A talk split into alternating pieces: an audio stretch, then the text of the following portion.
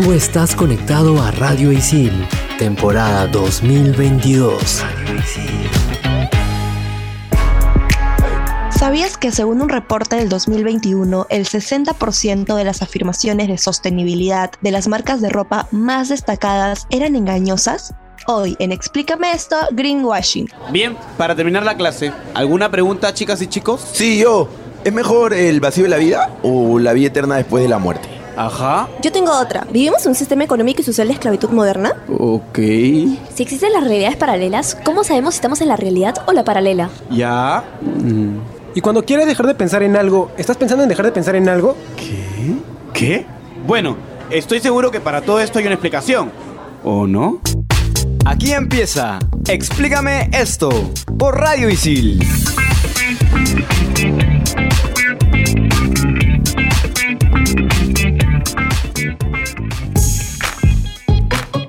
Bienvenidos, explícame esto por Radio Isil. Soy Andrea y me encuentro conectada, como siempre, con Renzo y Clau. Hola chicos, ¿cómo están? Hola, hola chicas, ¿qué tal? ¿Cómo están? Hola, ¿qué tal? Acá. Este tema creo que es muy centennial, pero debería ser de todas las generaciones, así que me parece increíble que lo estemos tocando. Y es, en efecto, el greenwashing. Y en primer lugar, hay que definir qué es este término. Cabe resaltar que también se le puede llamar ecoimpostura y básicamente es una estrategia de marketing en la cual las marcas, organizaciones o gobiernos promueven una aparente imagen de conciencia ecológica. Sin embargo, no toman medidas significativas para respaldarla. Este término es muy utilizado por diferentes ONGs vinculadas o relacionadas a promover medidas o cambios a favor del medio ambiente para denunciar a las empresas que se preocupan, entre comillas, por el medio ambiente cuando sus actividades son perjudiciales para esto. O sea, básicamente engañan a sus consumidores o a su público objetivo. Vamos primero con algunos términos. El primero de ellos es el whitewashing o blanqueamiento de imagen por parte de empresas e instituciones. Básicamente las empresas buscan apropiarse de una reivindicación social para conectar con sus consumidores mediante una imagen que es totalmente falsa. No solamente hay el whitewashing, que es como que el más general, sino también hay otros tipos diferenciados por colores. ¿A qué nos referimos con esto? Porque según la causa a la que se busca mejorar la reputación o con la cual se hace esta identificación, entre comillas, viene el color. Por ejemplo, tenemos el pink washing, que está asociado con el Día Internacional del Orgullo LGBTIQ+.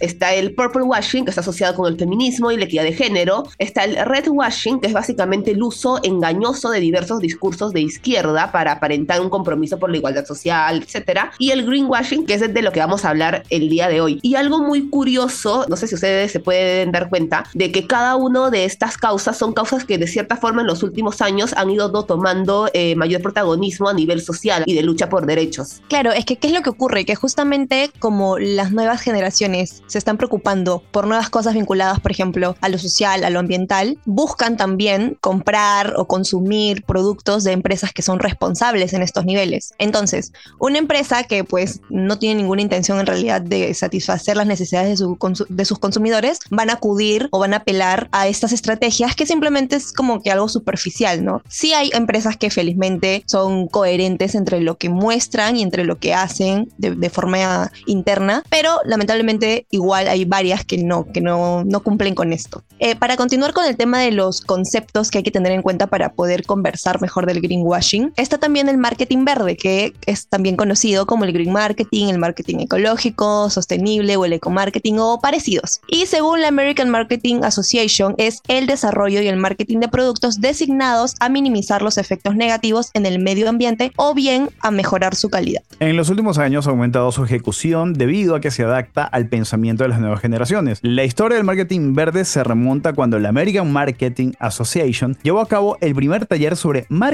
ambiental allá en el año 1975. Y este término de marketing ambiental recién se acuña en el año 1986 por el ambientalista Jay Westerveld para referirse a la industria hotelera que promovía que los huéspedes rehusaran las toallas como medida de cuidado ambiental, pero en realidad el objetivo era ahorrar, básicamente. Bueno, chicos, yo quiero contarles que sigo a una activista ambiental colombiana que es muy top, ¿ya? Y ella siempre como que denuncia a estas empresas que suelen tener campañas que aparentemente son muy buenas, pero que en realidad cuando ya las analizas desde una perspectiva más ambientalista, es como que, ¿qué? Por ejemplo, eh, hubo una vez en la que mostró una campaña de un banco conocido acerca de cómo las personas pueden hacer en su día a día para como que tener un consumo más responsable o consciente, que justamente sobre esto vamos a hablar más adelante. Y ella dice, ¿no? O sea, básicamente pone la responsabilidad del cuidado ambiental a las personas cuando en realidad por mucho que las personas tengamos un consumo consciente y bla, en realidad lo que se necesita son acciones y políticas a nivel corporativo, empresarial, porque lo industrial es lo que más contamina. Entonces, que un banco que tiene un montón de antecedentes cero eco-friendly no puede venir a decirle, oye, tú tienes que lavarte las manos de esta forma o tienes que consumir de esta forma para que no impactes negativamente en el medio ambiente. Cuando yo, siendo una empresa que tengo la capacidad de hacer cosas mucho más relevantes, no hago absolutamente nada más que un TikTok de un minuto con tips recontra superficiales. A mí me parece increíble este análisis y es genial, pero creo que también es importante saber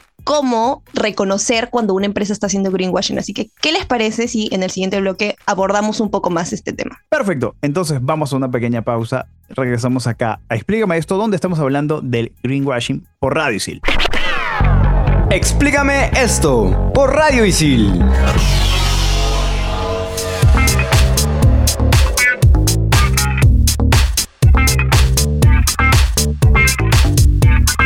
Vuelta aquí en Explícame esto por Radio Isil en este programa en el que estamos conversando sobre lo que es greenwashing. Y como siempre, la frase célebre del programa llega gracias a Mikhail Gorbachev. Cuando las generaciones futuras juzguen a las que vinieron antes respecto a temas ambientales, tal vez lleguen a la conclusión de que no sabían. Evitemos pasar a la historia como las generaciones que sí sabían, pero no les importó. Esto está un poco relacionado con lo que mencionabas tú de trasladar la responsabilidad a nosotros mismos y eso es algo con lo que yo hablaba con una amiga hace unos días, de que claro, o sea, siempre está este tema de que consumas cosas sostenibles, de que recicles, de que una alimentación basada en plantas, y o sea, hay un montón de cosas que si bien es cierto, sí aportan, pero a tan baja escala, a tan bajo nivel, porque realmente, o sea, toda la parte de la contaminación y demás cosas que impactan en, el cambio climático no viene tanto de la acción individual de cada uno, sino está muchísimo más dada por todas las industrias. Y justamente muchas industrias que no tienen como que planes eh, sólidos o acciones sólidas de responsabilidad social para revertir todo esto, lo que hacen es lavarse la imagen con este greenwashing diciendo sí, nosotros apoyamos y dando recomendaciones sonzas, la verdad,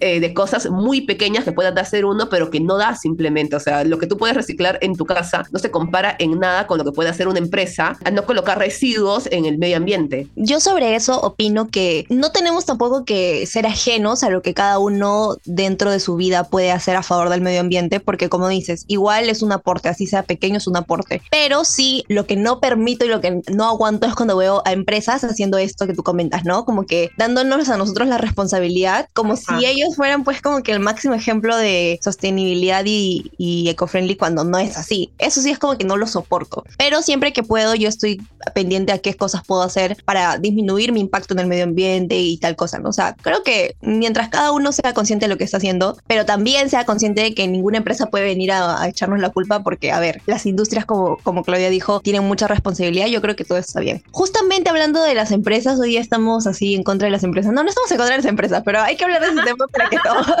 para que todos sepamos qué cosas no están bien por parte de las estrategias de marketing. Ojo. En este marco, hablemos de las red flags o aquellas alertas a las que hay que estar pendientes de las empresas para saber cuándo están haciendo greenwashing. En primer lugar, hay que reconocer el uso de símbolos vacíos. Por ejemplo, que en las instituciones, en las empresas, se cuelguen ciertas banderas o, no sé, los voceros de las empresas asistan a manifestaciones o que coloquen símbolos en el perfil corporativo de sus redes sociales o cosas parecidas, pero sin incluir políticas inclusivas o coherentes a lo que la empresa profesa. Porque si esto no ocurre de la mano, básicamente simplemente es un signo de que se está aplicando este tipo de estrategia para blanquear o bueno, en este caso como que... Verdear, verdear. Exacto, exacto, verdear la imagen de la empresa. Entonces, claro que se puede hacer, ¿no? claro que pueden colgar banderas, claro que pueden asistir manifestaciones, claro que pueden cambiar la foto de perfil, pero ¿qué más? Si eso no está de la mano de ninguna política funcional, entonces sencillamente no sirve y es algo superficial. Y eso de la foto de, de perfil es triste lamentablemente una de las cosas más comunes, porque claro, como ahora todo está en, en redes de sociales y a todo el mundo, a todas las empresas básicamente, les interesa mantener como que la mejor imagen en redes sociales, ponen su loguito, ponen su banderita, ponen este, como que su, su franjita de color y, según ellos ya se han subido al movimiento. Y hay un montón, pero un montón, pero un montón de denuncias de todos estos casos. Es como que, bueno, ok, tú que pones tu banderita verde, bueno, ¿qué estás haciendo por el medio ambiente? Tú que pones tu banderita LGTBIQ+, ¿qué políticas tienes de inclusión dentro de tu empresa? Claro, tú que pones la banderita morada, ¿qué políticas de igualdad de género tienes? O sea, y un montón de cosas que van más allá de simplemente, bueno, le, le pinto mi logo de un color y con eso ya estoy defendiendo los derechos de un grupo. Otra forma también de reconocer a las empresas que están haciendo greenwashing o no es mirar a sus stakeholders. ¿Quiénes son las partes interesadas de esta empresa? Porque evidentemente, si yo como empresa difundo que soy sostenible, soy inclusivo, soy aliado de alguna causa, pero mis socios no, ahí hay una, una falta de coherencia total. Ojo, estas empresas, digamos, las grandes corporaciones que tienen miles y miles de productos solamente en sus campañas muestran un producto, valga la redundancia, pero que tiene ese certificado que es ecológico, el único, obviando que los 535 restantes de su catálogo no lo tienen, pero se enfocan en rendirle pleitesía a ese producto ecológico. Por otro lado, está también el uso del lenguaje muy técnico, obviamente vinculado a medio ambiente, a sostenibilidad, porque normalmente estos términos van a ser entendidos con facilidad por parte de expertos, pero un consumidor, tu público objetivo que no necesariamente tiene que ser experto, lo va a leer y va a decir, ah, bueno, sí, y si no es una persona que va a investigar mucho, simplemente se puede dejar llevar por ello, pero en realidad a la final es un lenguaje confuso, ¿no? Porque el fin es eso, justamente, como que confundir que sí, mira, yo esto, esto, esto, esto, esto, nadie tiene idea de qué es, pero como ahí dice, bueno, algo, algo de verde debe tener, ¿no? Y lamentablemente pasa mucho y es una estrategia que funciona. Otra cosa que también está relacionada al lenguaje es el tu sello 100% natural, que realmente es tan impreciso y según Terra Choice, que es una agencia de marketing ambiental, eh, lo natural no necesariamente es verde en el contexto de que, por ejemplo, ciertos elementos químicos como el uranio, el arsénico, el mercurio, por ejemplo, son naturales, sí, pero no son ecológicos, tampoco son buenos para la salud. Recordemos que hay un punto muy importante, que a veces estas empresas caen en publicidad engañosa. Recordemos el caso de Volkswagen, que aseguraba que sus vehículos tenían la más baja emisión de gases contaminantes a la atmósfera y luego se demostró que tenían un software que alteraba dichos resultados. Si quieren saber mucho más acerca de esto, pueden escuchar nuestro programa sobre publicidad engañosa. Bueno, una forma también de, controlar o mitigar un poco todas estas características verdes y evitar justamente esta publicidad engañosa es el tema de los certificados, los certificados ambientales que mm, evidentemente al contar ya con un sello ecológico es como que un respaldo de que efectivamente estás haciendo algo por el medio ambiente. Sin embargo, o sea, triste y lamentablemente todo para jalar más clientes y algunas empresas resaltan que tienen estos sellos ecológicos cuando realmente no los tienen. Y bueno, hay diversos sellos que se pueden, eh, se pueden considerar también al momento de consumir un producto o un servicio desde la perspectiva de lo ecofrente. O sea, o sea no solamente, o sea, desliguémonos de ese, ok, el producto dice que es 100% natural y entonces es 100% natural. No. ¿Qué certificaciones tiene, qué sellos tiene que comprueben, que realmente verifiquen que este producto es producido bajo todo un contexto de sostenibilidad? Ok, otro de los certificados ambientales podemos encontrar el de madera controlada, que evita que las empresas u organizaciones incluyan en sus materiales fuentes de madera que no se encuentran certificadas. un Grill, que certifica buenas prácticas ambientales, también es uno de los certificados que podemos encontrar en el país. Y otro que podemos mencionar también es el distintivo Empresa Socialmente Responsable, que básicamente es una herramienta de gestión que evalúa aspectos ambientales, sociales y de gobernanza de las empresas en el marco de los indicadores de sostenibilidad a nivel internacional. Hay muchísimos otros más pero me parece que podemos ya empezar a hablar de ejemplos puntuales para que se entienda muchísimo mejor de qué estamos hablando. Por ejemplo, una marca de comida rápida introdujo en su packaging sorbetes de papel que no eran reciclables. O sea, aparentemente, ¿cuál es la idea de cambiar los sorbetes de plástico por sorbetes de papel? De que estos se reciclen o eventualmente se biodegraden. Otra de las marcas que han incurrido en estas eh, prácticas no tan buenas, una marca gaseosa bastante conocida, cambió su etiqueta por una verde para que aparentemente se vea como algo sostenible y saludable. Sin embargo, ¿en qué universo una bebida gaseosa con agua carbonatada que tiene su octágono de alto en azúcar y alto en elementos dañinos para tu salud es saludable y ayuda al medio ambiente? O sea, es algo incoherente. Yo me acuerdo de estas etiquetas, en verdad, o sea, y, era tan raro, en verdad, o sea, al margen de que toda la industria de este producto no tenga nada de ecológico, era tan rara ver la botella así con la etiqueta verde, era como que, ¿qué es esto? O sea, es como que no había lógica, ¿por qué está la, etiqueta verde? Y encima me acuerdo, no te decía absolutamente nada, o sea, no te decía por qué era verde. En algún punto, en otro país, esta misma gaseosa tenía como que un filito verde en la etiqueta y decía porque, bueno, estaba hecha con stevia y sabe Dios qué cosas, ¿no? Como que naturales. ¿Sabes qué estuve yo leyendo cuando me estaba ahí empapando del tema? Que mucho de esto del marketing verde está vinculado también a la como que la apropiación del color verde para diferentes aspectos de la marca. Puede ser para el branding, para el packaging, para colocar una alerta o lo que sea, porque esto está como inconscientemente vinculado a lo natural, a lo sostenible. Entonces, yo asumo que por ahí ha de, ha de haber ido no la intención, pero en realidad obviamente no tiene coherencia al tratarse de una bebida gaseosa, ¿no?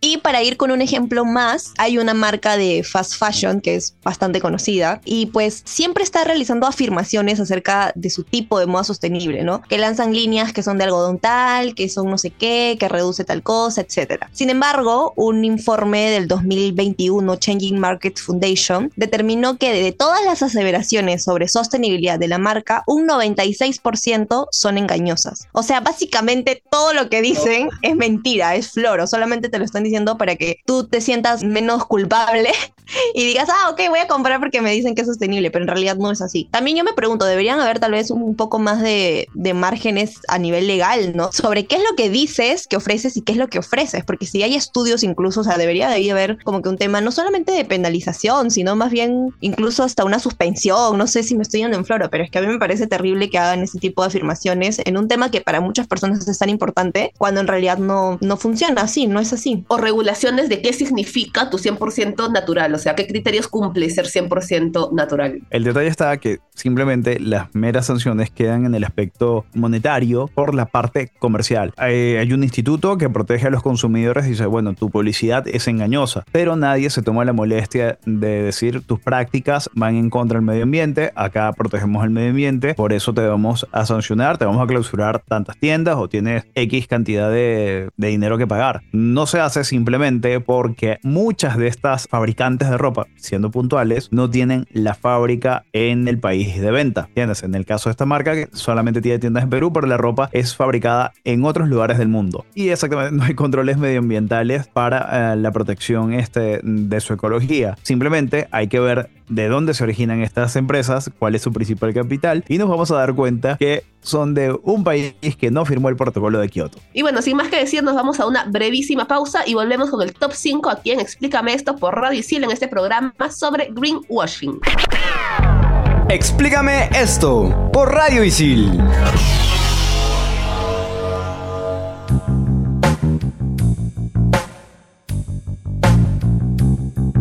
Y regresamos a Explícame esto por Radio Isil. Estamos hablando de greenwashing y ahora nos toca la parte favorita de todos, que es el top 5. Y hoy presentamos 5 tips para emplear un consumo consciente y responsable. Así que, comenzamos. Top 5. Top 5.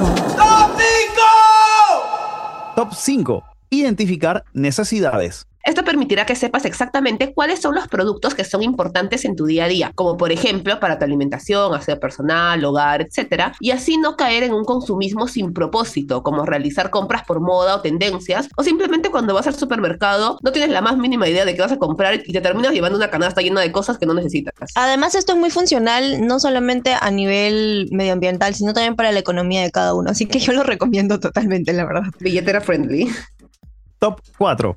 Compra en tiendas locales y responsables. Esto no solo es favorable a nivel social, sino que también contribuyes a un impacto menos potente en el medio ambiente en comparación al industrial. No solamente esta parte eh, del procesamiento industrial de los alimentos, sino también una parte muy importantísima que es la parte del transporte, todos los combustibles fósiles que son consumidos o que son quemados en transportar la mercadería de un lugar a otro, esa huella de carbono le estás reduciendo al comprar algo que sea local. Totalmente, por eso siempre es bueno estar constantemente averiguando cuáles son los emprendimientos que tienes más cerca según como que las cosas que sabes que necesitas. Y literalmente suena muy nerd, pero tener como que una lista de eso te ayuda un montón y te salva de, de varias. Top 3.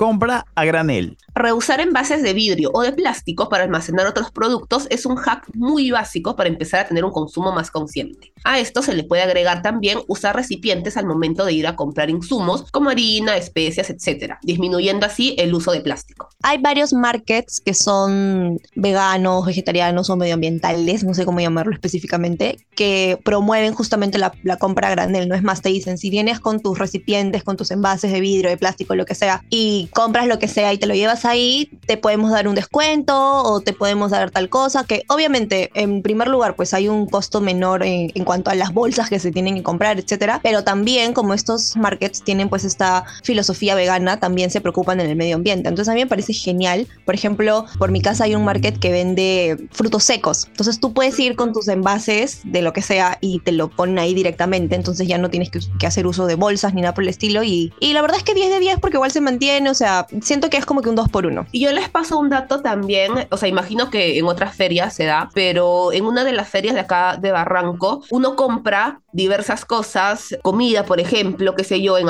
en algunos emprendimientos que son un poquito más sostenibles y siempre te vienen con un, con un envase de vidrio por lo general, ¿no? Un tarrito, un, un recipiente X. Entonces, si tú no necesitas esos recipientes, lo que puedes hacer es ir a una de las ferias que hay en Barranco y entregar esos recipientes a alguna, algunas de las tiendas que sí los necesitan. En algunos casos te pagan por ellos, tipo, no sé, 50 céntimos, qué sé yo, o sea, precio simbólico también, ¿no? Y en otros casos, eh, nada, o sea, es, es simplemente para que no los tengas en tu casa ahí es, acumulando polvo. Top 2. No hacer compras de productos como sustitutos de otros que ya tienes en casa. El ejemplo más sencillo es la compra de utensilios hechos de bambú o de materiales orgánicos para reemplazarlos de acero. Si los que tienes están en buen estado, nada, úsalos, porque botarlos para comprar unos más eco-friendly básicamente va a hacer que termines aumentando el impacto en el medio ambiente. Sí, y esto, ¿sabes qué? Me parece súper importante porque ahora con toda la movida que está viendo sobre el cuidado del medio ambiente y ser más consciente, responsable, hay un montón de nuevos emprendimientos que justamente están lanzando productos de este tipo. Y en realidad, si tú te pones a analizar, no sé, hay varios artículos, hasta investigaciones, los propios activistas ambientales también promueven mucho como que eliminar esta idea de que por el simple hecho de que tu producto está hecho de cosas orgánicas ya está siendo súper ambiental, porque no es así, porque es como que, a ver, si yo ya tengo en mi casa seis tenedores que aquí los usan todos, ¿para qué voy a hacer este reemplazo innecesario? O sea, si ya tengo y están usables, no necesito por qué hacer ese cambio. Pero siento que sí hay eh, otras ocasiones en las que se podría justificar y justamente ahí viene el siguiente top, así que dale Renzo. Top 1. Productos sólidos de cuidado personal. Por ejemplo, para disminuir el consumo de plástico, para reemplazar el uso de botellas de shampoo y acondicionador, etcétera, se puede optar por la compra de estos mismos en versiones sólidas, que, como- que tienen la forma de un jabón común. Sí, justamente esto es lo que, lo que mencionaba. Esos productos son orgánicos, pero ¿qué es lo que ocurre? Que cuando tú te compres no sé, un acondicionador, un shampoo, etcétera, se te va a acabar en uno o dos meses, no sé, dependiendo de cuántas personas lo usen, de cuántas veces te laves el cabello X, pero al final vas a reemplazar una y otra vez esta botella de plástico y si no utilizas esa botella para otras cosas, pues finalmente estás cayendo en este círculo de desperdiciar, de consumir, etcétera. Entonces, hay opciones como los shampoos o los acondicionadores sólidos que son súper funcionales, súper saludables y súper eco-friendly, porque no viene en ningún empaque que, que vayas a tener que botar o que no puedas reciclar y no usas eh, estas botellas que finalmente las vas a cambiar cada tres meses, supongamos, ¿no? Entonces, a mí me parece una gran opción tener en mente cambiarnos a, a este tipo de productos. Si está en la posibilidad de cada uno, hay que hacerlo, que obviamente es un proceso, pero si lo, lo consigues, chévere por ti. Repasando acá el top 5, hay algunas cosas que sí hacemos acá en casa a granel. Mi flaca y yo hemos optado por eh, comprar cosas en mayor volumen para evitar es- grandes gastos. Por ejemplo, jabón líquido para las manos. Compramos una galonera y tenemos un dispensador de cerámica que funciona bastante bien. Entonces, cada cierto lo vamos recargando y la galonera, al final de cuentas, ella le gusta la jardinería. Ella recorta una parte de- del envase y lo puede usar como pues, este, un nuevo macetero, un nuevo dispensador de agua para, para las plantas que están en el balcón, encontrarle otro uso, no es tan complicado. Y ojo, gente, si van a reutilizar algún implemento, que sea el vidrio, el plástico aunque no lo crean, es nocivo. Sí, es más fácil de llevar, no pesa tanto, pero no es tan saludable. Se han encontrado microplásticos en sangre, en leche materna. O sea, Sí. tengan cuidado con eso. El vidrio es salud. Por último, yo quiero mencionar que no sé si es que se han dado cuenta, pero al inicio de este top mencionamos el término o la frase consumo consciente y responsable. Y esto se debe a que es importante tener en cuenta que es imposible como seres humanos funcionales que tenemos una vida en este sistema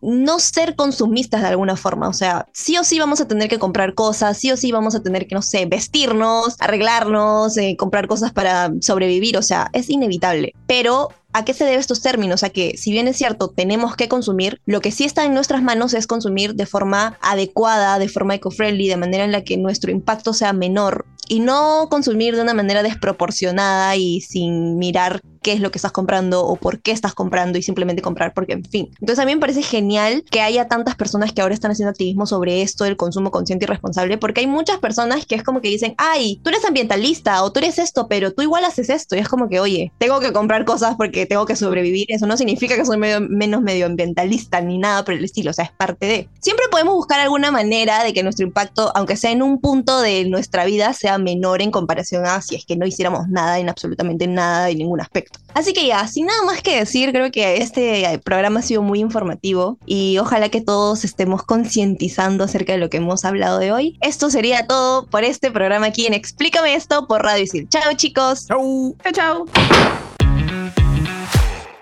Tú estás conectado a Radio Isil, temporada 2022. Radio Isil.